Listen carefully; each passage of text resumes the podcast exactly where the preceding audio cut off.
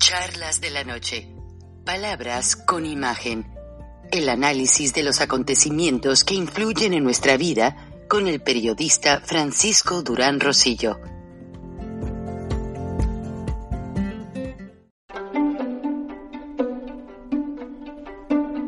Frank Durán Rosillo eh, te saluda y los saluda a todos ustedes, su amiga María Celeste Raraz, para invitarlos a que se suscriban a mi canal de YouTube María Celeste Raraz, tal como mi nombre, donde les informo todas las semanas eh, sobre entrevistas que tienen un tema que ayuda a mejorarnos como personas y de paso son interesantes.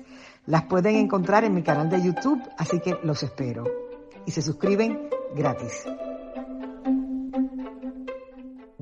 Recording in progress. La agencia antidrogas, Drug Enforcement Administration, acaba de hacer una conferencia de prensa hace dos horas y acaba de terminar desde Washington, donde la administradora de esta agencia tan importante, Ann Milgram, hace un llamado a las autoridades mexicanas a que controlen los carteles que traen la droga de China, la pasan por México ilegalmente, en algunos laboratorios clandestinos la procesan y estas drogas a manera de pastillas las distribuyen en las redes sociales donde, con engaños los jóvenes caen en, en toda la mentira y ellos por tener una emoción, lamentablemente la gran mayoría muere. Buenas noches, estamos con el líder de Frena, Gilberto Lozano, en Viernes de Frena, en Charlas de la Noche. Bienvenido Gilberto, si me permites, ponemos el video y enseguida vamos a la opinión. ¿Qué te parece? Porque está impresionante lo que dice esta dama. Their son dies of a fentanyl overdose. His death was caused. His death by one pill that he one pill on that he purchased on Snapchat. A pill that he thought. A pill that he thought was a prescription oxycodone. It looked like a prescription. It looked like a prescription oxycodone pill. But it was not. It was actually a fake pill. It was actually a fake pill containing a deadly dose of fentanyl. This kind of tragedy this kind of tragedy that one pill which shows. that one pill is happening every single day. is happening every single day communities in countless communities across the United States of America. DEA's investigation DEA's investigations show that these tragic deaths are not accidents. We know that these overdose we know that these overdose deaths are directly by caused Mexican drug cartels by Mexican drug cartels that are flooding the United States with deadly fentanyl, with millions of fake pills, with millions of fake with pills, ton quantities with of ton quantities powder. of fentanyl. Powder. The Mexican drug networks, the Mexican drug networks, largely from China, largely from China, and then they mass produce, and then they mass produce, often in industrial labs, these deadly substances in Mexico, and then they pump this, and then they pump this poison into the United States. They are killing and they are killing tens of thousands of Americans. DEA has seized an DEA has seized an unprecedented amount of fentanyl. More than 15,000 More than 15,000 pounds this year alone. That fentanyl is directly that fentanyl is directly linked to the staggering amount of overdose deaths that we are seeing in our country. Over the past year, over the past year, 64,000 overdose deaths.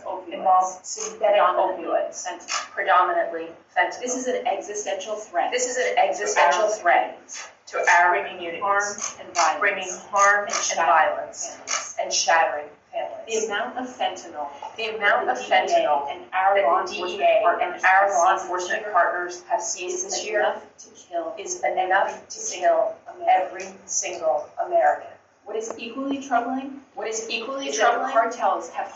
Gilberto Lozano, ¿qué te parece? La cantidad de droga que han detenido las autoridades norteamericanas en este sentido es suficiente para intoxicar y matar a cada ciudadano de los Estados Unidos de Norteamérica, Gilberto. Es alarmante.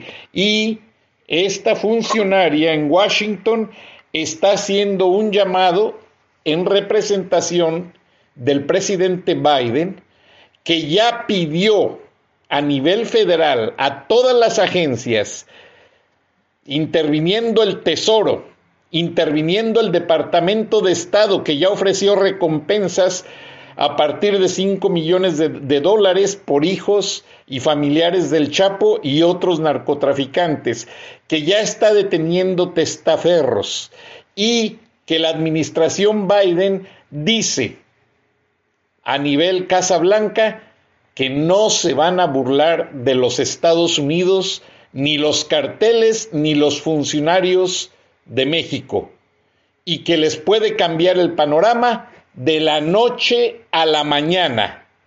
Así lo dijeron en una reunión privada.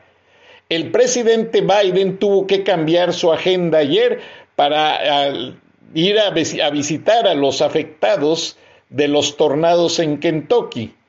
Pero antes de ello, habló al presidente Jimmy Carter para felicitarlo por la Navidad y a su esposa Rosalind. Curiosamente, le dijo a Jimmy Carter que estaba pendiente de los estudios del Centro Carter que hicieron sobre el fraude electoral en Nicaragua y le pidió al Centro de Estudios Carter que estén muy pendientes sobre los fraudes políticos que afectan a la democracia en todos los países de América Latina, especialmente el vecino, México. Dado esto, ayer fue una lluvia de noticias, dado que también se abrieron, aparte de los archivos, 1.500 documentos de la muerte del presidente John F. Kennedy, el primer presidente católico de los Estados Unidos y Biden es el segundo presidente católico, curiosamente, y en esos archivos la Agencia Central de Inteligencia revela en aquel entonces, después de 58 años, que Oswald, el autor de la muerte del presidente Kennedy fue dos meses antes del asesinato a la Ciudad de México, a la embajada cubana y a la embajada rusa, tratando de arreglar una visa para ir a Rusia a un viaje especial. Hablaba un español muy mal este hombre, pero los reportes indican que este hombre ya tenía nexos con ayuda de, posiblemente de México, con ayuda de Cuba, con ayuda de Rusia, y ahora, pues Estados Unidos está muy sorprendido porque, como lo escuchaste de parte de Ann Milgram, están, inundando los carteles mexicanos, las calles, escuelas y lugares que frecuentan los jóvenes norteamericanos, y esto es algo peligroso y la administración Biden está determinada a detenerlo. Buenas noches, Gilberto Lozano, líder de Frena. Bienvenido. Muchas gracias, Frank. Un saludo a la audiencia. Y bueno, Frank, debemos, eh, sin ser soberbios, eh, decirle a nuestra audiencia que esto lo veíamos venir. Yo creo que fuimos de los primeros que conversamos de que la venida de tres secretarios de Estado ya hace casi un mes y medio, pues era para leerle la cartilla indudablemente al gobierno mexicano con toda esta situación de migración y sobre todo de narcotráfico. Indudablemente la presencia de Mallorcas, de Milken y del propio procurador de justicia, eh, pues ya, ya, ya a nosotros entre líneas nos daba un telegrama. El gobierno de Biden no está dispuesto a jugar el juego de perdonarle a López el solapamiento y la impunidad con la que los cárteles mexicanos están actuando, mientras aquí adentro se les dan abrazos, se liberan a los criminales y verdaderamente andan como Andrés López por su casa. Nosotros ya lo habíamos dicho hace dos meses y no hace mucho, primicias que tú presentabas, Frank, indudablemente el comportamiento de López en Washington con motivo de la reunión con Biden, pues veías un perro asustado en un, en un sillón al que seguramente se le volvió a leer la cartilla. Y como dicen, la tercera es la vencida, yo, Ann Milgram, y que yo recuerde en toda mi vida, este es un anuncio inédito de decir que no van a perdonar el que México sea el puente de China para meter el fentanilo y que me llamó la atención el podium, lo que dice, one pill can kill. O sea, una pastilla puede matarte. Y como tú bien lo, mencionaste, no es un asunto de, de sobredosis o de un asunto de adicción. No, que claramente parece una guerra biológica como la de la pandemia, pero en este caso con píldoras de fentanilo. Me pareció que la rueda de prensa en Washington el día de hoy, pues sí es una llamada de atención muy poderosa.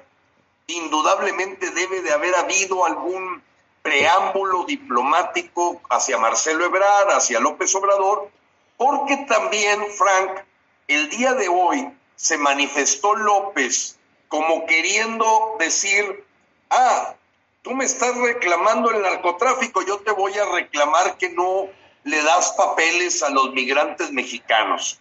O sea, una cosa que no tiene nada que ver con la otra, son dos problemas, dos diferentes naturalezas de problemas, si bien sabemos que muchos de los cárteles utilizan a los migrantes como burreros y como, eh, pues, inclusive como soldados y sicarios, ¿no? Eso lo sabemos. Pero tú no puedes eh, decir, fíjate que como si fuera una pelea de niños, eh, tú me estás reclamando esto, ahora yo me encapricho, soy testarudo y aquí eh, no me mueves hasta que no me arregles los papeles de los Dreamers o de lo que sea. verdaderamente fue un comportamiento desde el punto de vista de relaciones internacionales de lo más primitivo, pero no nos perdamos el punto central. El punto central es que cuando vemos los decomisos de, de, drogas, las aprehensiones de capos, la situación en la que ha venido invadiendo territorios el narcotráfico, como bien lo dijo el jefe de la División del Norte del Ejército de los Estados Unidos, hay una complacencia total. Tan es así que en junio 6 vivimos la coparticipación de cárteles del crimen en las elecciones. Y yo me imagino que esta petición que le está haciendo Biden al centro Carter, pues tiene que ver con que claro que hubo mucho chanchullo en la elección. A pesar de eso, la oposición o la contra de López fue mayoritaria. Fueron 24 millones y medio de votos contra 20 y medio de, de la gente o los partidos de López. Pero claro que fuimos testimonio, todos los mexicanos, y que los observadores internacionales reporte, Frank, de que hubo una colusión de cárteles del crimen organizado con los intereses de Morena. Y para eso el puente Sinaloa, Sonora, eh, etcétera, pues habla completamente de esa línea del Pacífico que se cuidó que la manejara Morena y debe ser bastante eh, yo diría, una espada de Damocles para Luis Crescencio Sandoval, porque ahora él es el que cuida las aduanas, es el que cuida los pasos internacionales. Entonces aquí no hay manera de no, de no saber que el gobierno mexicano es un cómplice, un presunto cómplice de los cárteles. ¿Qué viene después, Frank? Bueno, nosotros por nuestra parte, como sociedad civil mexicana, seguimos luchando para quitar a López. O sea, hacemos la parte que nos corresponde, porque para cualquier mexicano es evidente el avance de un narcoestado en México, lo tenemos muy claro, y que solamente gente que se queda cruzada de brazos o tiene miedo, guardía, apatía, no hace nada. Ayer, Frank, el presidente de México, dijo en su mañanera que reconocía que la organización que lo trata de quitar, de sacar, así dijo, los únicos, los que me están tratando de sacar de la presidencia se llaman frena. y ya sé que están consiguiendo ahí sus firmas y bueno, pues nos veremos en la lucha y a ver quién gana y a ver quién pierde. Nos retó en la mañanera. Habló de frena, hablando de que también dice, bueno, pues yo me voy en paz, este, usen las herramientas democráticas. No entiendo algunos conservadores que se quedan cruzados de brazos. La verdad es que nos utilizó Frank para golpear a otras instituciones que realmente no hacen nada. Esa es la verdad, no hacen absolutamente nada y por tal de llevarle la contra López en lugar de buscar que con su propia lengua se ahorque. Eso es lo que busca Frena. Vamos al punto, Frank. Yo creo que el siguiente paso es ya nombrar células terroristas a los cárteles. Porque esto que tú mencionas, eh, eh, imagínate, a ver López, tú liberaste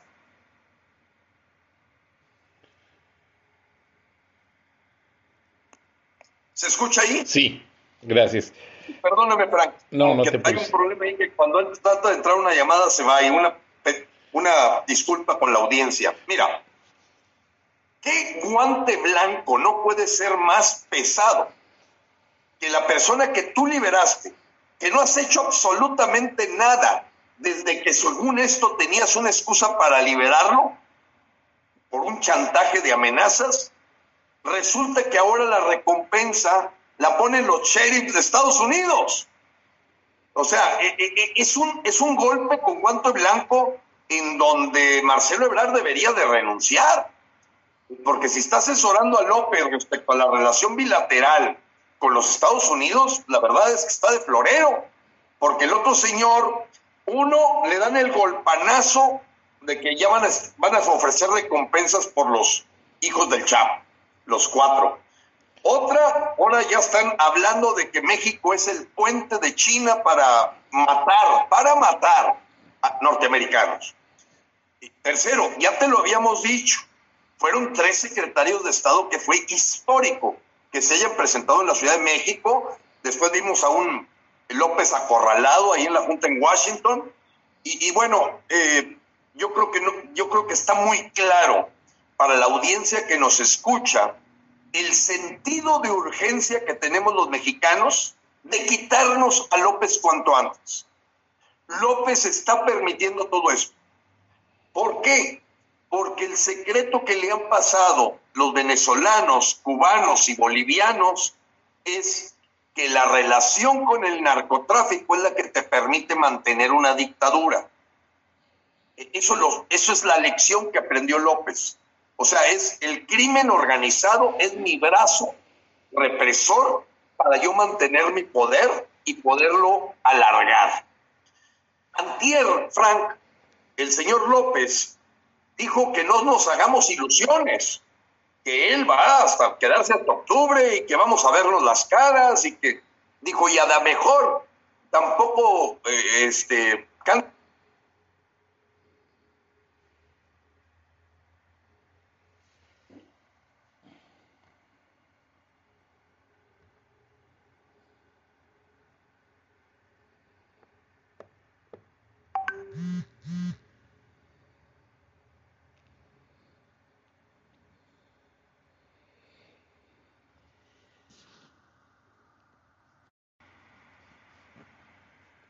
Ok, bueno, pues esa es una de las expresiones que hizo López el día de antier, Frank, diciendo y a toda la audiencia que nos escucha que no se hagan ilusiones, que aunque él se llegara a ir a finales de septiembre del, año 2024, si es que él se siente ya ganando la revocación de mandato, eh, pues que tampoco aplaudan o se ilusionen, porque él va a continuar, porque un presidente o presidenta del régimen que está implementando va a continuar y que esa es la tarea histórica que tiene de convertir a México en una transformación hacia el mundo estilo Venezuela, Cuba, Nicaragua, Bolivia y Ecuador. Y te decía, Frank, que hubo una, una sesión de expertos hablando de que es terrible que la intromisión de aquella famosa doctrina Estrada de no interferir en los asuntos interiores de otros países que aquel evento aislado de haber mandado a la Fuerza Aérea por Evo Morales para salvarlo del pueblo de Bolivia, pues ahora resulta que mandó a su secretario de Hacienda a ayudarle a Pedro Castillo en Perú, Frank. O sea, nomás imagínate, aquí traemos un problemón de inflación del 7.5%, de caída casi del 8% de los ingresos, de una deuda que está imparable la forma en que está creciendo, y mandas a Rogelio Ramírez de la O, secretario de Hacienda, a Perú a ayudarle a Pedro Castillo. Bueno, no, no, no. Ya es un mundo en el que él no se siente México. Él se siente parte del bloque comunista rojo de Latinoamérica. O sea, tenemos que ver el comportamiento de López. O sea, López, él se ve como un paladín de que el comunismo se consolide en Latinoamérica. Porque esta forma de entregar dinero a Venezuela, a Nicaragua, al Salvador de Bukele, de estar apoyando a Evo Morales, de recibir aquí a Díaz Canel y ahora ir mandar al secretario de Hacienda a Perú, ya te está dando bien clarito lo que nos está diciendo los mexicanos. Somos parte del bloque comunista latinoamericano aunque los vecinos sean neoliberales y capitalistas. Entonces, estamos en una condición muy delicada, Frank. Eh, muchos mexicanos nos seguimos haciendo la pregunta de si esto es salvable. La respuesta de Frena es sí. Tenemos que luchar con todo y estoy seguro que se van a alcanzar las firmas suficientes para que se dé este evento de abril 10, Frank. Y te voy a decir algo más.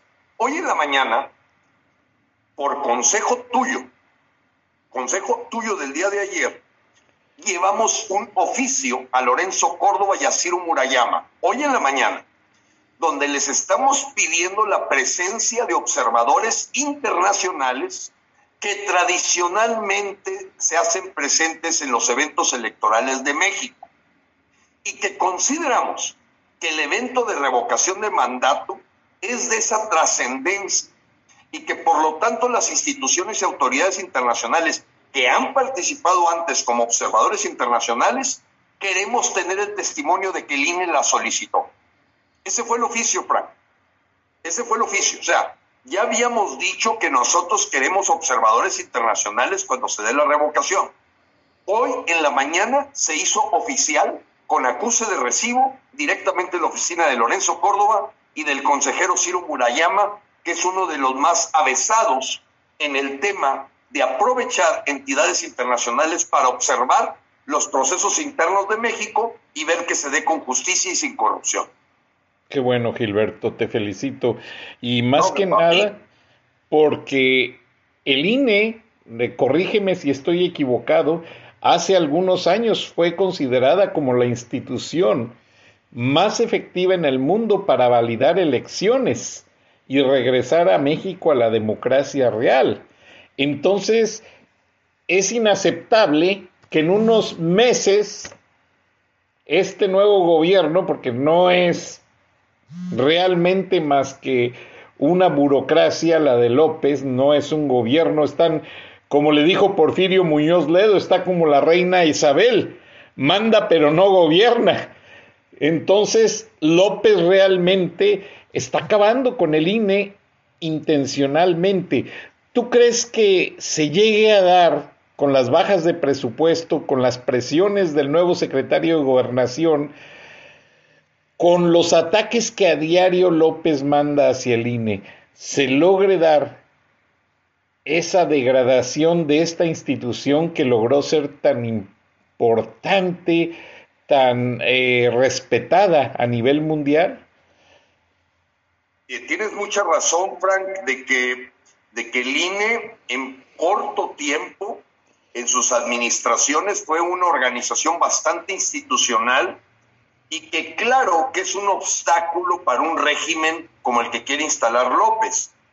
Definitivamente las amenazas de López están en la agenda del próximo año, el INE ya tomarlo. Eso es un hecho, ¿eh? O sea, pero no lo va a lograr por eso hemos dicho que aquella gente que habla de que en el futuro pueda, pueda generarse un contrapeso por la vía electoral, hacia López, un contrapeso, pues es bastante iluso porque el INE está totalmente atacado. La gente del INE nos lo ha comentado. Ellos ven su salvación en lo que ocurre en la revocación. Bien, te voy a comentar lo siguiente porque esta es una, solo, una resolución de la Suprema Corte de Justicia el pasado martes. Como tú sabes, a la hora que recortaron y a todos los mexicanos que nos escuchan que nos han preguntado, oye, la revocación está vulnerable, les quitaron el dinero, el INE dice que está la cosa de la muy difícil que se vaya a lograr con sacando dinero de aquí y allá. Y el INE ha sido muy claro que no puede desviar recursos de otras líneas porque sería ilegal. O sea, tú, tú ejecutas un presupuesto y ese presupuesto está etiquetado. Etiquetado significa, este recurso es para la elección de junio, este recurso es para promover la parte cívica, este recurso es para pagar la nómina. Entonces, eso de que búscale por aquí, por allá, para que puedas organizar un evento al que se te quitó el dinero, lo ha dicho claramente el Consejo Electoral. Es ilegal, no puede hacerlo. No se trata de sácate de una bolsa y pásala a la otra, no es así. Han dicho claramente que es inconstitucional e ilegal y que ellos no van a caer en ese juego. ¿Qué hizo la Suprema Corte de Justicia ante la controversia? Expliquémonos a nuestros hermanos que andan piscando tomate, andan piscando chile, que es una controversia. Una controversia es una queja en la que tú dices, oye, esto no está de acuerdo a la Constitución. Si hay una ley esa ley tiene que tener dinero para que se pueda aplicar. O sea, la carreta y el caballo. De nada sirve tener una carreta que es la ley si no tiene el caballo que es el dinero para que se pueda esa ley aplicar. Bueno, ese se presentó por parte del INE y este martes, Frank, amigos mexicanos, hubo una respuesta. La respuesta de uno de los ministros fue en su dictamen decir lo siguiente. En este momento, consideramos pendiente atender la queja del INE, pero en cuanto tengan las firmas que obligan al país a ir a un evento de revocación, de inmediato resolveremos la asignación presupuestal para que suceda. Qué bueno. E, e, es, es contundente. O sea, lo que dijeron es, no te voy a dar dinero, pero tan pronto el tribunal diga que se lograron las firmas y que por tanto en abril 10 va a haber 161 mil casillas, la Suprema Corte de Justicia nos está anticipando, claro que tendrá que haber una asignación presupuestal constitucional. O sea, nada de que no se puede llevar a cabo. Esto es una ley, está en la Constitución y no hay manera de que se puedan zafar. Lo único que pidió la Suprema Corte de Justicia es, ¿para qué ahorita te asigno dinero si todavía no tienes las firmas? Confírmame que ya se lograron los 2.8 millones de firmas y te hago la asignación presupuestal desde con un mandato de la Suprema Corte de Justicia. Esta es una buena noticia, Frank, muy buena, pero no quita el que la Cámara de Diputados con mayoría de Morena y el propio López buscaron la manera de hacer difícil la revocación. ¿Por qué, Frank? Porque si tú tuvieras ahorita el presupuesto, ellos podrían adelantar contratos de publicidad para empezar a difundir la revocación. Si tú te vas ahorita a la televisión y el radio, sabiendo que el INE es el único que puede promover esto, fíjate la jugada que hicieron los de Morena, que se retrasara la asignación de dinero para que no haya difusión. Entonces nosotros que estamos obteniendo las firmas nos topamos con miles de mexicanos que no saben nada, absolutamente nada, Frank. Entonces, bueno, estamos aquí todo amalgamando muchos síntomas, pero a los mexicanos les tenemos que decir que el síntoma del narcotráfico que ya platicamos en esta introducción tan, tan fuerte que se hizo por parte de Ann Milgram en esta rueda de prensa, más el tema de la intromisión en Perú, más el tema de la relación Biden, etcétera, López, le sumamos esto de la revocación, México tiene un cáncer. y ese cáncer produce muchos problemas. Temperatura, alta presión, dolores de cabeza, etc. Pero todos esos síntomas se encapsulan en un problema que hay que extirpar. Y es el liderazgo de López Obrador como fan, como un admirador de las dictaduras chavistas, castristas y de querer poner a México como un país más rojo en el continente americano, uniéndose a los comunistas como Nicaragua, dictadoras, Venezuela, Bolivia y ahora Perú. Con toda razón, Gilberto, y tú lo anunciaste hace varios meses. Tú considerabas que todas las acciones del presidente y de su administración apuntaban a ser un narcoestado. Y ayer que se planeó de parte del presidente Biden el soporte para que Ann Milgram, de la administradora de la DEA, hiciera este anuncio tan importante y tan contundente de parte de toda la administración, en el que intervienen todas las agencias, están miles de agentes del Tesoro, de la DEA, del FBI, de la CIA, del Departamento de Estado, en todo el mundo. O sea, López Obrador cree que se va a seguir burlando y va a presionar. Pero recuerda que el presidente Biden fue senador en los últimos 40 años y tuvo a su cargo decisiones muy importantes, como fue la detención de Manuel Noriega, que fue un operativo relámpago, la detención de Muammar Gaddafi en Libia, la detención, por así decirlo, de varios dictadores más y ahora que mueve las tropas de Siria y de Afganistán a la frontera con México, dicen en los pasillos que el presidente Biden conoce muy bien los movimientos quirúrgicos del Pentágono. O sea, el presidente Biden, lo acabamos de mencionar, es el segundo presidente católico.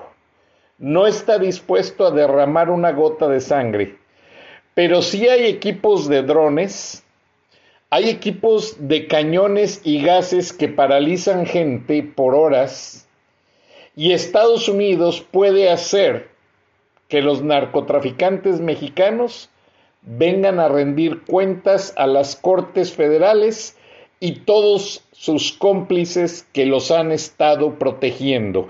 Ese es el mensaje que yo veo en la administradora de la DEA y todos los mensajes previos que López Obrador ha desestimado no son un juego, Gilberto. Estados Unidos es la primera potencia del mundo y no va a permitir que sus habitantes y su juventud mueran por la negligencia y los juegos de López. Ahora, otra cosa bien interesante es que el presidente tiene que mostrar una cara conciliadora y negociadora.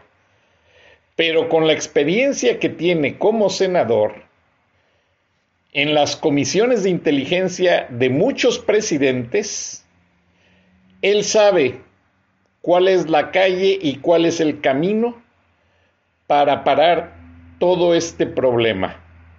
Y México, lo acabas de decir, está muy endeudado la moneda mexicana está soportada por dólares y lamentablemente la nueva gobernadora del Bánxico no es una persona con experiencia.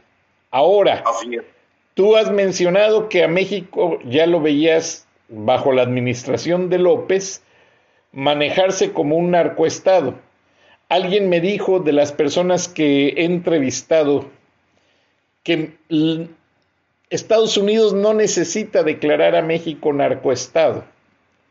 Ya con sus acciones, López Obrador, abrazos, no balazos, etcétera, etcétera, él ya hizo el narcoestado, que todas las autoridades del mundo lo ven, lo escuchan y Estados Unidos no necesita decir que México tiene un narcoestado, porque ya López Obrador, con su defensa a los hijos del Chapo, que dijo que nadie podía ir a detenerlos, que ese era un asunto mexicano y que él, él vería si los detienen. Y bueno, Gilberto, ¿a qué está jugando López Obrador? Está dando seguridad a los capos que traen la droga a Estados Unidos, los está protegiendo y a los empresarios del TEMEC, como los dueños de Constellation Brands, le cerraron la planta sin ninguna excusa válida y a muchos empresarios los han dejado amenazados. Un ejemplo, la compañía ATT, la telefónica, que tiene bodegas en México, ellos son o fueron por dos años los dueños de CNN.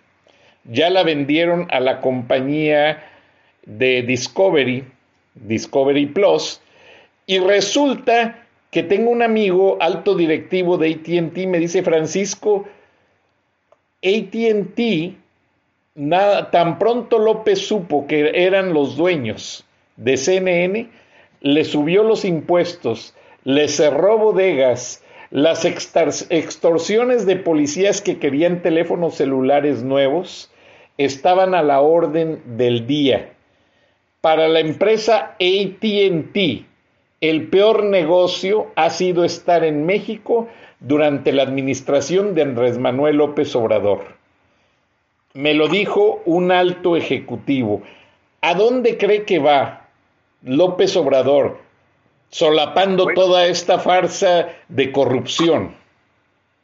Mira, Frank, yo creo, yo creo que se da aquel fenómeno de que siempre que analizamos el, la conducta o el comportamiento de una persona, la consideramos desde el punto de vista del observador, que tú y yo, si vamos a caminar hacia un lado, decimos, ¿a dónde vamos?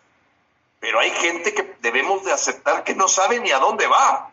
O sea, yo pienso que en ese problema de, del mundo de fantasía y de esquizofrenia que vive López, ni siquiera aquilata las consecuencias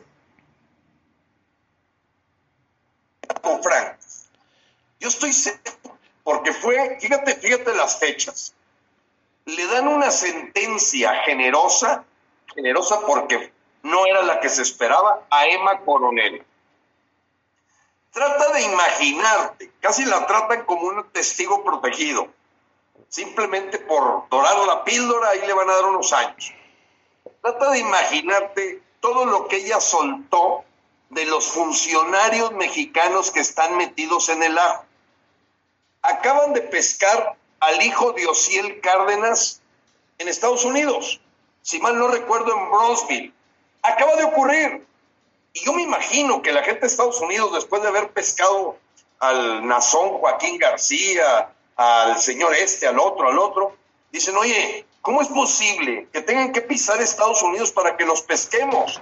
Y López Obrador no haga nada. No haga nada. Que sigan, porque, bueno, porque bueno, esa fue la oferta.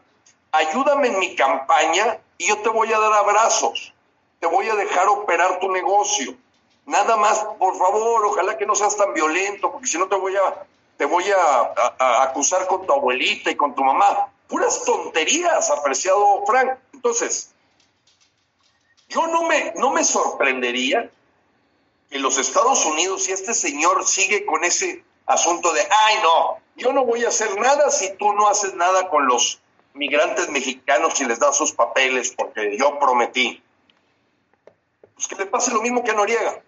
Manden por él, por Luis Crescencio Sandoval, los levanten en un helicóptero y se los lleven y que vayan y paguen por los, los delitos que han cometido. El delito flagrante de un criminal confeso que dice yo di la orden de liberar a este capo por el que ustedes están ahora ofreciendo recompensa, lo dice todo, Frank. O sea, no, no, no puedes aceptar que un Ken Salazar, que lo veo más agudo que Christopher Landau, el, anterior embajador. Yo te puedo asegurar ahorita con Ken Salazar que Joe Biden y los gabinetes ahí de la parte del Pentágono, Seguridad Nacional y todo, les ha de haber dado una radiografía de decir, mira, al secretario, por ejemplo, hoy, al secretario de Gobernación casi lo asesinan en Tabasco. Se le echó encima a toda la gente. Hay un verdadero anarquía ahorita en Tabasco. No les han cumplido las promesas. Ya se les empieza a hacer el asunto. Y Adán Augusto López eran cientos de gente gritándole hoy que fue a pasar el fin de semana a Tabasco como si fuera un perro al que quieren correr. Y es el secretario de gobernación. Y bueno, pues ya López ya no sale de los cuarteles militares. Y verdaderamente eso que vimos de un Luis Crescencio Sandoval como secretario de la defensa, ya sometido, ya apostando a un proyecto ideológico, pues yo creo que es porque está viendo llenarse los bolsillos y decir, bueno, pues si no hacemos nosotros el negocio del narcotráfico, alguien lo va a hacer. Yo me imagino ese tipo de pensamientos irracionales, porque la verdad, Frank, de este gobierno no podemos esperar nada bueno. Por ello, en e-, evaluaciones que hemos hecho con varios senadores de la República, lo único que puedes esperar de que continúe López es que esto vaya de mal en peor, de mal en peor y que nuestra consigna debe ser quitarlo, derrocarlo por la vía pacífica, por la vía del Estado de Derecho y empezar a, a callar esas voces que, se, que son antidemocráticas de no participación. Mira, te voy a dar otra más. La Comisión Nacional Bancaria el día de ayer sancionó al Banco Bienestar porque lo consideró ausente de protocolos para de lavado de dinero. Imagínate, el banco del presidente es sancionado con multa porque no hay protocolos para evitar el lavado de dinero. Y, y nosotros lo hemos conversado en los viernes de frena, que pareciera por la forma en que han entrado cantidad enorme de remesas, que debe haber una buena parte de lavado de dinero ahí y que el Banco Bienestar es otra complacencia que hace López con los cárteles para que, digamos, para que el dinero tenga, tenga circulación legal, porque salen del Banco Bienestar. Yo no puedo imaginar a una Comisión Nacional Bancaria aplicándole sanciones al banco del presidente. O sea, te habla de que, nomás imagínate lo que encontraron ¿Qué deben haber encontrado los protocolos de lavado de dinero para que se atrevan a desafiar a López con su banco, que es manejado por militares? Increíble. Es el mundo del absurdo que está pasando aquí. Totalmente de acuerdo, Gilberto, y es frustrante porque, pues, en lugar de que con López avance el TEMEC, los analistas dicen que lo que está avanzando es la corrupción de los carteles, el narcotráfico y básicamente eh, el TEMEC está siendo condenado por el mismo presidente López Obrador a un fracaso, como lo fue la operación Código Negro, en la que jamás tocaron al Mencho y sabían dónde está ubicado la Guardia Nacional, el Ejército y la misma Marina, y no se atrevieron a detenerlo. ¿Qué más evidencia? El día, el día, si mal no recuerdo, fue el día de ayer, en un conocido restaurante, no sé si restaurante o bar en Culiacán, pues los mismos este, grupos criminales empezaron a, a, tirar con sus pistolas, a apuntarle a algunos comensales y pues lo único que hizo la Policía Estatal y la Guardia Nacional es dejarlos salir tranquilos.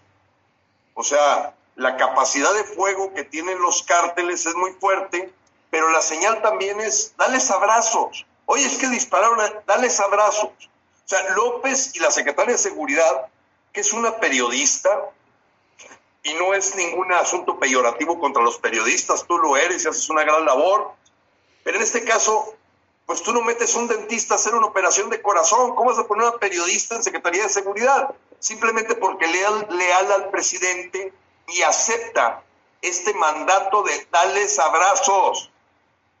Oye, es que secuestraron y extorsionaron y están mandando fentanilo. Dales abrazos. Ya te dije que es abrazo. Abrazos, abrazos, abrazos. Entonces, está muy entendido que la estrategia que vendió López astutamente era verdaderamente una complacencia con los cárteles, más que una filosofía humanista de querer que hubiera una reconversión del narco o una reconversión de los delincuentes. Él sabe que esos ya traen un daño irreversible. No van a decir, ay, mañana me voy a empezar a portar bien. Falso. Y eso lo sabía López. Pero para poder jugar el juego de, reciprocidad por haberme ayudado en mi campaña, como ya se ha venido confirmando, lo que antes era eh, la famosa mujer periodista Anabel Hernández, que antes de que López fuera a, a, pues a ser elegido, ella hablaba de que en sus investigaciones nunca había encontrado algo raro en López, en López Obrador. Ahora lo dice con toda claridad. Los negocios del Mayo Zambada son proveedores del gobierno federal. Así de claro. Y lo dice una mujer que dice, me desdigo de lo que dije. He venido descubriendo que hay una confabulación con el crimen organizado. Y todo este tema de estar hablando de que estás luchando contra la corrupción, cuando un Octavio Romero, que es el director de Pemex, tiene a cinco sobrinas, su hermano, su hermana, su cuñada y seis primas en Pemex. O una Rocío Nale tiene a su compadre en dos bocas. Y los dineros que... No, ya es, es, es una hipocresía que solo se traga la gente, pues que está desinformada, que ignora. Pero López en esta estrategia es que mejor que ser uno de los presidentes más corruptos pero diciendo que estoy en contra de la corrupción. O sea, es un uso de la psicología, de la manipulación, para dime, como, ¿cómo dice esa frase, Frank? Que dice, dime de qué te, de qué presumes y te diré de qué escaseas o de, qué, careces. De, qué careces. Entonces López hablando de corrupción, pues la realidad es que ha sido el más corrupto presidente que ha tenido México. Gilberto, y el mes pasado hubo problemas de violencia en, en dos bocas. Y esta semana hubo accidentes en la terminal avionera, que no es un aeropuerto, Felipe Ángeles. Ya las aerolíneas norteamericanas estudian la posibilidad de cancelar sus aterrizajes en esa terminal avionera porque no les garantizan una operatividad plena de acuerdo a los estándares de la aviación internacional. ¿Qué pasa con este gasto superfluo? La verdad es que viendo el antecedente de lo que hizo Evo Morales, creemos que el gasto realmente obedece a lo que hizo, eh, se hizo en Bolivia, crear realmente una central o un aeropuerto militar que fuera puente del narcotráfico. O sea, este aeropuerto que vemos en, dos, en, eh, Santa Lucía, eh, que va a ser operado por militares, que está construido por militares, han hecho que ante los ojos de México aparezca como un asunto de aviación comercial. Y se han aprovechado de dos aerolíneas que han aceptado aterrizar ahí, pero realmente chantajeadas. El caso de Viva Aerobús y otro, donde escuchas a los clientes, no hombre, yo ya no vuelvo, yo no me subo esos aviones si van a ir a, aterrizar ahí. Entonces, ya la historia de Bolivia y la historia de Venezuela nos hablan de la implementación de aeropuertos militares en colusión con los cárteles del crimen organizado como puentes de narcotráfico disfrazados de aeropuertos comerciales. Entonces tú para cuando la gente voltea y dice, oye, no tiene sentido este aeropuerto aquí, a una hora y media del otro, no me puedo conectar, empiezan los problemas y lo que hiciste fue gastar gran cantidad de dinero para un aeropuerto que le interese a los narcos. Eso pasó en Bolivia, eso pasó en Venezuela y eso es lo que le da sentido a que se haya hecho ese aeropuerto, con el antecedente de que allá había un aeropuerto militar, se le haya dado a los militares. ¿Qué saben los militares de hacer aeropuertos, Frank? Por favor. O sea, ¿qué saben. Vaya, yo no digo que no haya buenos ingenieros en el ejército o gente especialista en estructuras, porque pues hacen sus, hacen sus, este, sus edificios, sus hospitales. Yo no digo que no. Pero cuando estás hablando de un aeropuerto, son otras variables, es, es otra clase de trabajo. ¿Cómo le pides a unos generales y a unos militares, por ingenieros que sean, que se pongan a construir un cohete que va a la luna? O sea, no, no, no, no, estás pidiendo la realidad cuál es, que está hecho para las necesidades potenciales de un puente de narcotráfico. Porque eso fue lo que hizo Bolivia, eso fue lo que hizo Venezuela, y es lo único que le da sentido haber enterrado el dinero en Texcoco y que terminara costándote más donde a ti te convenía militarmente ese aeropuerto. Militarmente. Sí, ahora básicamente, pues México por su posición estratégica, que ya Estados Unidos, yo pienso que ahora el, el que ha de decir el chiste de López Obrador, eh, ha de decir Biden, pobre de Estados Unidos, tan lejos del cielo y tan cerca de México, porque lo que dijo la, administradora de la DEA es que están inundando al país de droga y, han decomisado lo suficiente para envenenar a toda la población, o sea, estamos hablando de más de 300 millones de norteamericanos. Y básicamente, Gilberto, ahora que nos pones a pensar con esta observación, el negocio más prolífico, más prominente en el mundo es el narcotráfico. Incluso la DEA cree que parte de ciertos equipos, ya ves que cerraron laboratorios de medicamentos en México, y una de las maneras en que los agentes de la DEA descubren que una pastilla es ilegal es por la forma en que fue comprimida. O sea, eh, ya ves que traen un número, traen unas letras y, es muy fina la manera de, de, la, de la textura de la pastilla. Ahora ya la sofisticaron y la DEA sospecha que están usando equipo de laboratorios que operaban en México para empacar ya las drogas ilegales. O sea, ya cuando ponen una pastilla ilegal frente a una de un laboratorio, ya les cuesta trabajo reconocer la diferencia. Tienen básicamente que usar unas sustancias de pH para poder reconocer cuál es cuál. Hasta eso hemos llegado, Gilberto. Es correcto. Y déjame decir que hay otro, otro elemento que nos hace pensar en que esta, este bastión este brazo del narcoestado está muy presente. Tengo información de todo el país. La cantidad de haitianos que han entrado al país, apreciado Frank, es una cosa impresionante. Impresionante. En Nayarit, en Jalisco, en Nuevo León. Primero te voy a decir, esta semana los haitianos bloquearon cuatro carreteras. Cuatro. Aquí en Nuevo León los haitianos hasta golpearon a un sacerdote que les dio albergue.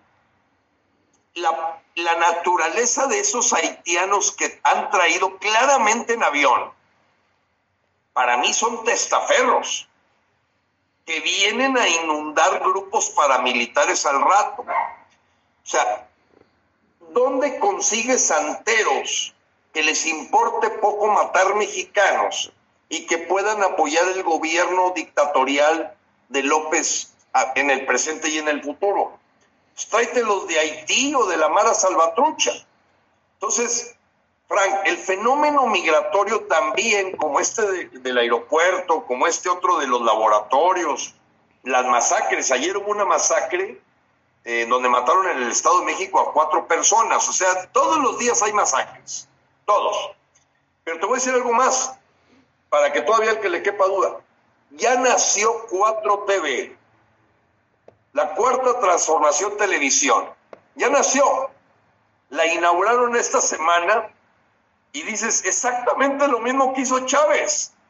Una televisora comunista, adoctrinadora, en donde las series de Pigmenio Ibarra, que es el gran favorito de López, que maneja las series de narcos, eh, telenovelero, Pigmenio Ibarra, eh, pues va a meter eh, para llenar ahorita el programa, pues varias de sus novelas o narcoseries. O sea, inauguras una televisora con adoctrinamiento socialista y comunista y, empiezas a apoderarte de un adoctrinamiento propio de un narcoestado con una dictadura comunista, que siempre van aparejados. Lo hemos dicho en todos los programas, ah, lo hemos reiterado, que nuestros amigos mexicanos que nos escuchan allá, allende las fronteras, en los Estados Unidos, siempre la dictadura va aparejada al crimen organizado. Es la forma en que se sostiene se protege y se permanece. así es. Así ocurrió con la FARC, usada en Venezuela, y así usaron guerrilleros para callar las voces en Ecuador y en Bolivia, hasta que llega un momento que ya la gente pues ya está asustada, totalmente reprimida, no se atreve ni a protestar, y bueno, pues termina a lo mejor una siguiente generación armándose para poder enfrentar estas dictaduras pero pues Venezuela ya lleva 23 años, 62 Cuba, 16 Bolivia, y México se está jugando en los siguientes días, los siguientes 20 años. A mi modo de ver, Frank, estamos hablando de la decisión de los siguientes 20 años en lo que ocurra para lograr que el evento de revocación, en el que afortunadamente López no alcanzó a quedarse con el INE, lo podamos sacar. Constitucionalmente es un derecho de los mexicanos, Gilberto, y antes de decirte que realmente veo yo en muchas situaciones una, eh, en Estados Unidos le llaman procrastination, o sea, eh, cuando la gente deja para el último todo. Mañana para mañana, sí. Mexicana, para mañana. Exactamente, ese letargo, esas cosas. Te quiero leer un mensaje que me mandaron muy interesante de un poeta que se llama Paulo Coelho, que bueno, sí, brasileño. exactamente, y dice, podemos cometer muchos errores en nuestras vidas, menos uno, aquel que nos destruye. Exactamente. ¿Qué te parece? Y para finalizar, qué bueno que mencionaste el caso de los haitianos, porque estoy haciendo una historia especial y he hablado con mucha gente de República Dominicana. Tú sabes, hay muchos peloteros en Atlanta dominicanos, porque acá los Bravos es un equipo muy grande de béisbol y traen muchos peloteros. Aquí la comunidad de República Dominicana es muy grande, muy fuerte. Les pregunté sobre los haitianos. Fíjate lo que me contestaron. La historia revela que cuando los españoles empezaron a poblar las islas Puerto Rico, República Dominicana, los reyes católicos de España descubrieron que entre los esclavos que llevaban de África había gente que seguía otras prácticas que van totalmente en contra del catolicismo, que son el gurú, el satanismo, etcétera, y decidieron ponerlos en ese pedazo de tierra que se llama Haití. Y si me decía un pelotero que si tú vas a, República Dominicana está muy marcada la frontera entre Haití y República Dominicana. Está muy limitado y no los dejan meter sus prácticas a la República Dominicana que está floreciendo como mercado turístico y no dudo que en un momento dado le gane todo el negocio a Cancún por haber entregado Cancún a los narcotraficantes.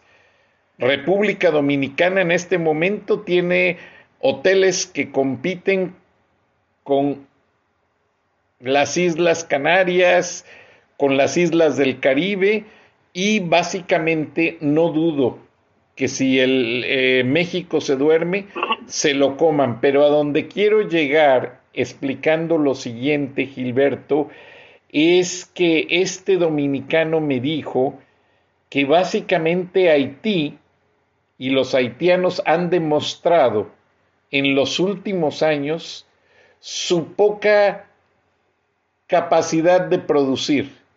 Tuvieron un terremoto, el mundo los ayudó como a nadie en la vida. Llegó este segundo terremoto y todavía no reconstruían al país. ¿En qué se gastaron el dinero? La corrupción en Haití es lo que impera. La corrupción es la que maneja básicamente la actividad principal. Haití, eh, sus pandilleros secuestraron una serie de líderes religiosos, no sé si se supo esto en México, de los Estados Unidos y pedían cantidades millonarias por liberarlos. Gracias a Dios, hoy esta tarde se liberó el último de los líderes religiosos y no les hicieron daño. Y esto lo menciono porque mucha gente dice, ay, que los haitianos pobrecitos son inmigrantes, necesitan una oportunidad. Yo también soy inmigrante y he trabajado muy duro para sobrevivir en este país. Pero los haitianos llegan aquí y sus negocios son hacer limpias, hacer curas, hacer gurú, y, y, a eso se dedican extorsionando a la gente. Ahora, ¿quiénes son los clientes de estos haitianos que se llaman reverendos? Los narcotraficantes, Gilberto, ah, los santeros, el narcotraficante usa a los santeros para agarrar protección en contra de las autoridades. Cada vez que la DEA me platicaba un amigo, agarra a un grupo narcotraficante, lo primero que encuentran son las vírgenes y, e imágenes de la Santa Muerte por todas partes. Y vudús Exacto. y macumba y todo eso. Fíjate, Frank, te quiero comentar lo siguiente, ahorita que mencionas eso. Indudablemente la forma en que se ataca a la fe, a la religión, en los países en los que llega una dictadura, empieza siendo sutil, eh, pero ya llegó a niveles increíbles. Te voy a decir lo que pasó en el Senado de la República el pasado domingo probablemente tú te enteraste, el pino navideño le pusieron, es un pino como de 20 metros, una culebra de punta hasta la parte de abajo. Dicen, oye, es que es Quetzalcoatl. No, no, no.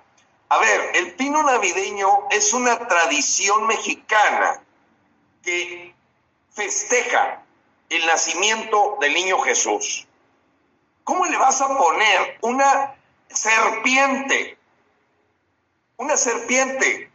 Mucha gente en, el último video que hice el pasado domingo, les dije que yo les prometía mandarles la foto y que podían confirmar que la foto fue tomada porque los, los senadores de mayoría morena pusieron una culebra en el pino los de oposición no querían y terminaron saliéndose con la suya de que el pino navideño debía de llevar una serpiente, que porque era una, digamos, un sincretismo de Quetzalcoatl, y ahí dieron su explicación.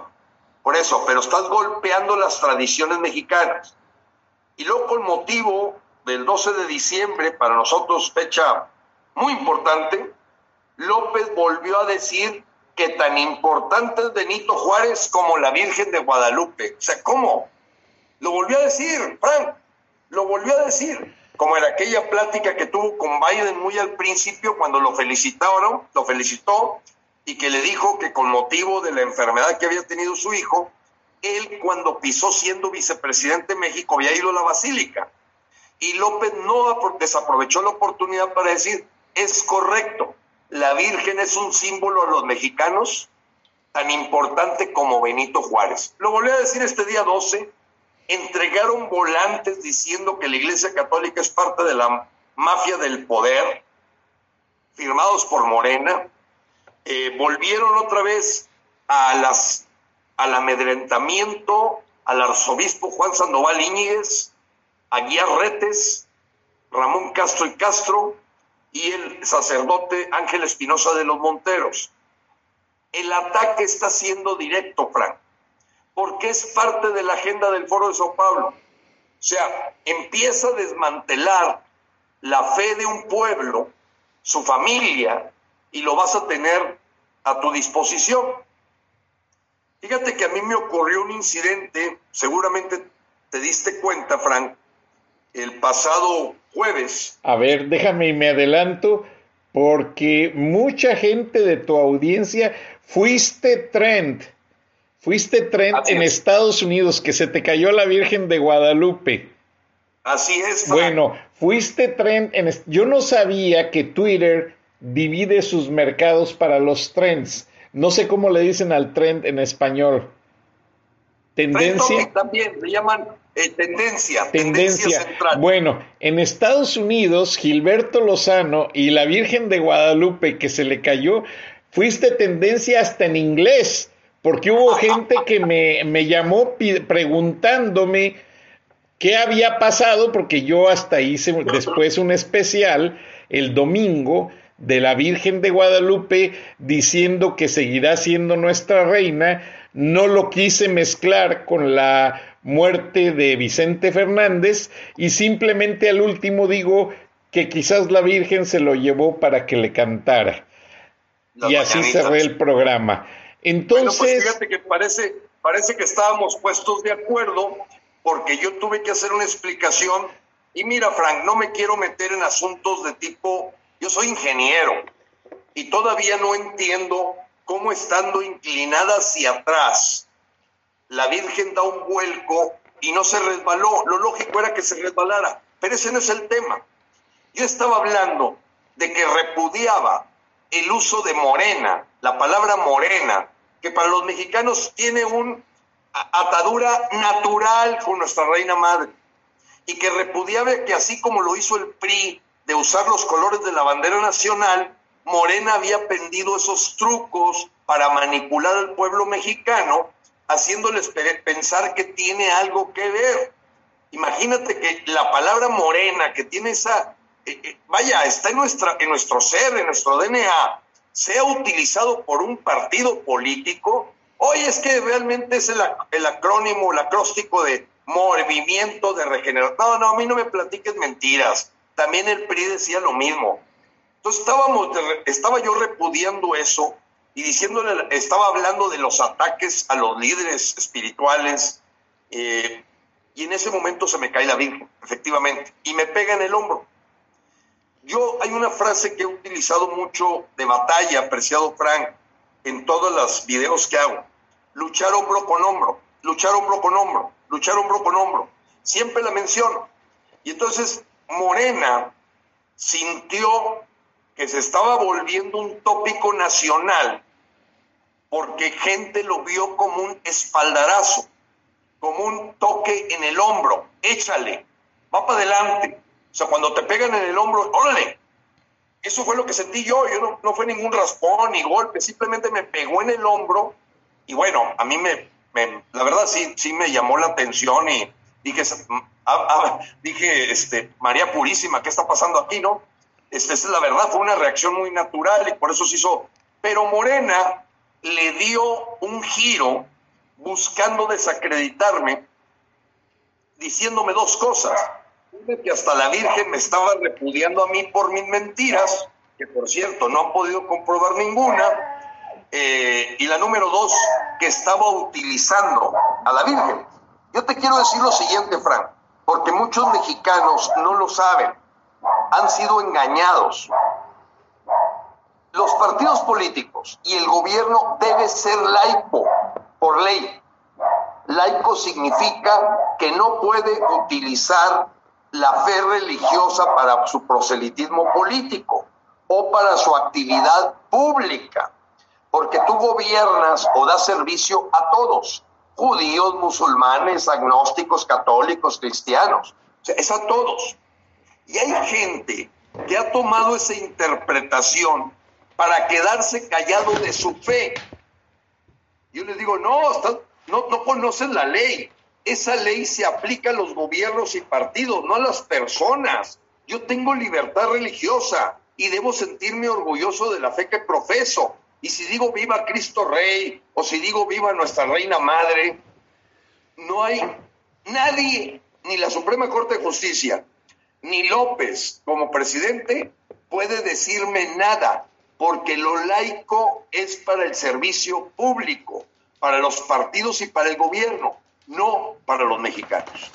Y si un mexicano dice viva la, o el otro día dice viva Moisés, o respetado, porque ante todo hay que defender la libertad.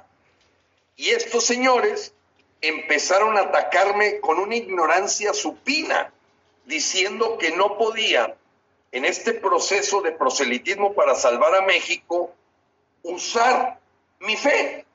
Espérame, ¿Y dónde está la ley que dice eso?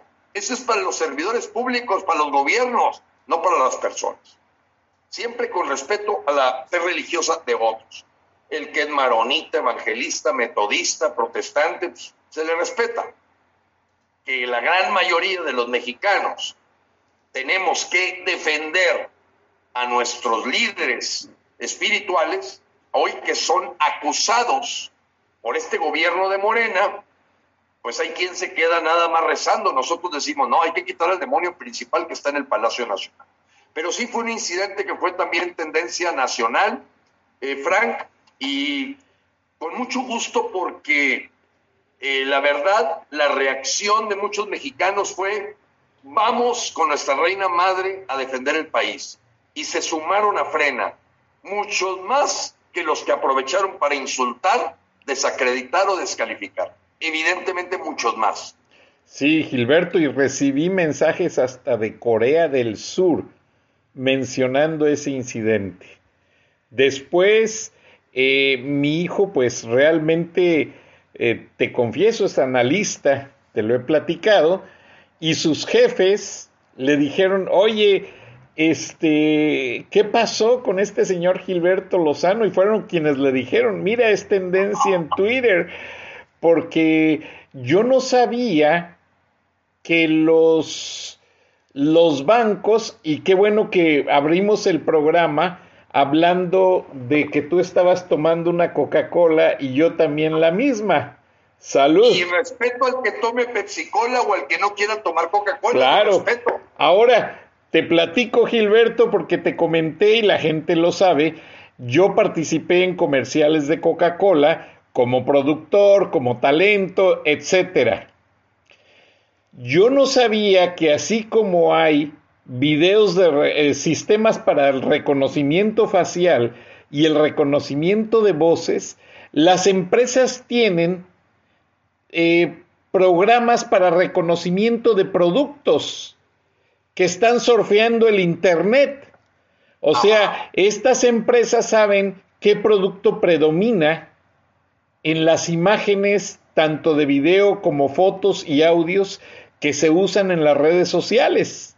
Y fue por medio del cual mi amigo, que le agradezco de Coca-Cola, me mandó regalar porque me dice, no te quiero ver en un programa de viernes de frena o charlas de la noche tomando Pepsi, vives en Atlanta, toma Coca-Cola y ve, curiosamente tenemos el mismo sabor de Coca-Cola. Gilberto, lamentablemente se nos agotó el tiempo. Gracias por este gran viernes de frena. Te deseo pues realmente un buen fin de semana, pasa las posadas bien, porque el próximo viernes de frena va a ser el de Navidad y luego el Año Nuevo y vamos a tener para el cierre del análisis de Año Nuevo a un invitado que tú hiciste posible para este programa que nos va a dar un balance de la seguridad en México. Te agradezco mucho, Gilberto Lozano, líder de Frena. Dios bendiga a nuestra audiencia, Dios bendiga a todos los mexicanos en todas las partes del mundo donde nos escuchan, porque sabemos que esos 39 países son mexicanos, Gilberto, los que nos escuchan. Así es, eh, así es. Ah, por cierto, me hicieron llegar la nota de que la directora de ventas de Nissan es mexicana y es la directora de ventas de todo Nissan a, nivel mundial y la cambiaron a la matriz en Tokio.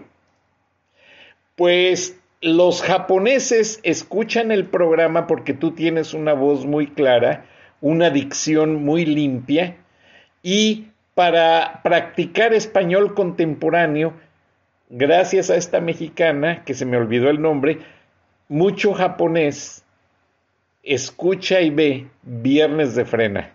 Me ah, lo hicieron pues, saber. Apreciado, Frank, qué interesante. Sí, Déjame decirle, arigato gozaimasu. Gozaimasu. Y en Japón, el japonés lo componen cuatro lenguas: Katahana, Hirakana, Nanga, Enkianji. Y a mí me pasó un incidente bien raro que quiero cerrar el programa con esto para que se rían. Estábamos en el aeropuerto de Narita, mi familia y yo. Mi niño empezaba a hacerse un adolescente y pues empezó a rascar, se le hizo fácil, era verano y traía shorts y se le hizo fácil rascarse donde no debe. Y mi esposa puso el grito en el cielo y le dice, Manuelito, no te rasques ahí, no te rasques tus pelotitas mi esposa pensó, aquí quién carambas me entiende. Estábamos en la fila de una aerolínea y voltea el japonés y dice, ah, usted hablar español, yo estar casado con una chilanga y yo trabajo en México. O sea, mi esposa ya no anda, ya no hallaba dónde meterse, pobrecita.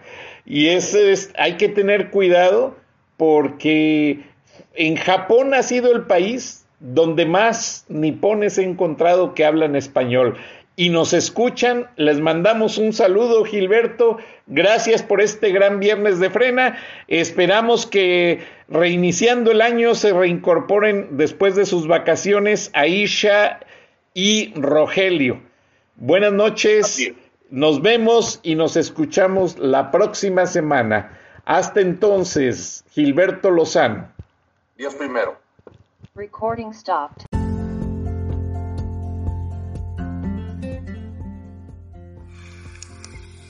Escuchaste el análisis de la noticia, transparente como el agua, con el periodista Francisco Durán Rosillo